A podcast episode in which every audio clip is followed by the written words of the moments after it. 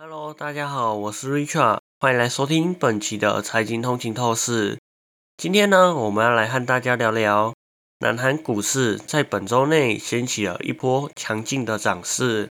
让我们来看看是什么原因引发了这股热潮。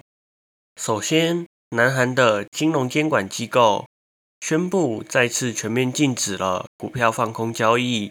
这项禁令预计将持续约八个月。引起了广泛的讨论和争议。政府表示，这么做是为了遏止全球各地的避险基金和其他投资者经常非法使用这种交易策略，以确保市场的稳定性。这个消息一公布，南韩的主要股指 KOSPI 迅速上涨了四趴，也带动了整个亚洲股市的涨势。一些受到放空部位影响较大的公司。包括电池龙头 LG 新能源和电池材料公司的股价也随之大幅的上涨。此外，南韩的小型股 KOSDAQ 指数也表现亮眼，一度上涨了五点八七 percent。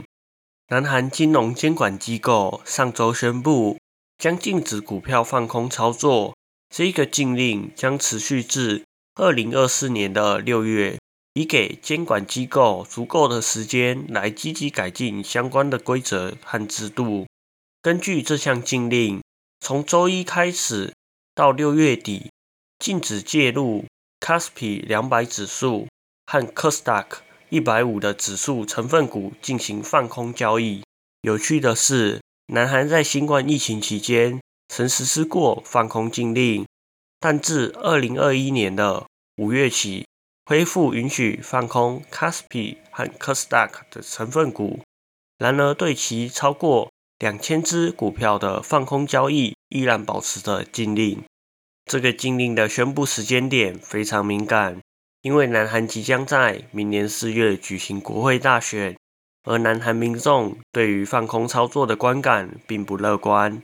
一些执政党议员敦促政府停止股票放空。以满足散户投资者的需求，这些投资者已经上街示威，反对放空操作。需要指出的是，南韩放空的交易主要是由机构投资者执行。南韩金融监管机构的一位官员表示，他们发现跨国投资银行存在大规模非法无券放空以及其他非法活动，这些行为损害了市场公平价格的形成。也损害了市场信心，因此需要采取严厉的措施。未来几个月，南韩将努力实施根本改进，以为散户投资者创造公平的环境，并缩小机构和个人投资者之间的放空要求和条件差异。此外，他们还将加强打击非法放空行为，成立特别调查小组，调查全球银行的放空交易。南韩金融监督局局长表示，大约有十家国际银行将面临调查。这些银行占据了南韩放空交易的大部分份额。监管机构主张无券放空交易会阻碍价格的正常形成，也损害了市场信心。然而，一些观察人士指出，整体的放空禁令可能会减少市场的透明度，使市场变得不太吸引人。有分析师认为，放空禁令可能会影响南韩股市升级到 NSCI 公司的已开发国家指数，从而使南韩股市从新兴市场转向已开发市场。最后，南韩的股市规模庞大，市值达到1.7兆美元，而放空交易仅占极小的份额，约占 c a s p i 市值的0.6%。和 KOSDAQ 市值的一点六趴。感谢大家收听本期的财经通勤透视。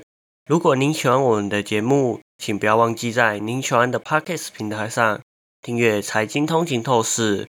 您也可以追踪我们的 IG、Facebook，或者是订阅我们的 YouTube 频道。那我们这一集就到这里哦，我们下一期再见，拜拜。